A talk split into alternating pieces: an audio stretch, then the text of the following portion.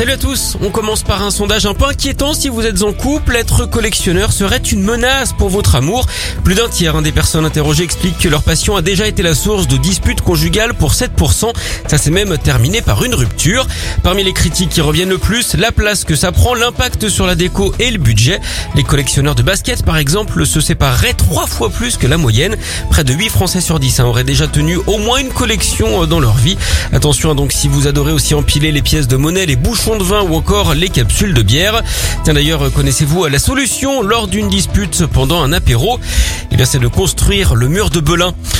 On enchaîne avec un petit club de foot de Moselle sous le feu des projecteurs, alors pas pour ses résultats sur le terrain, mais parce que le FC Ponge, c'est son nom, a le logo le plus moche du monde. Ainsi en ont décidé les internautes de la Fédération française de la loose, la FFL.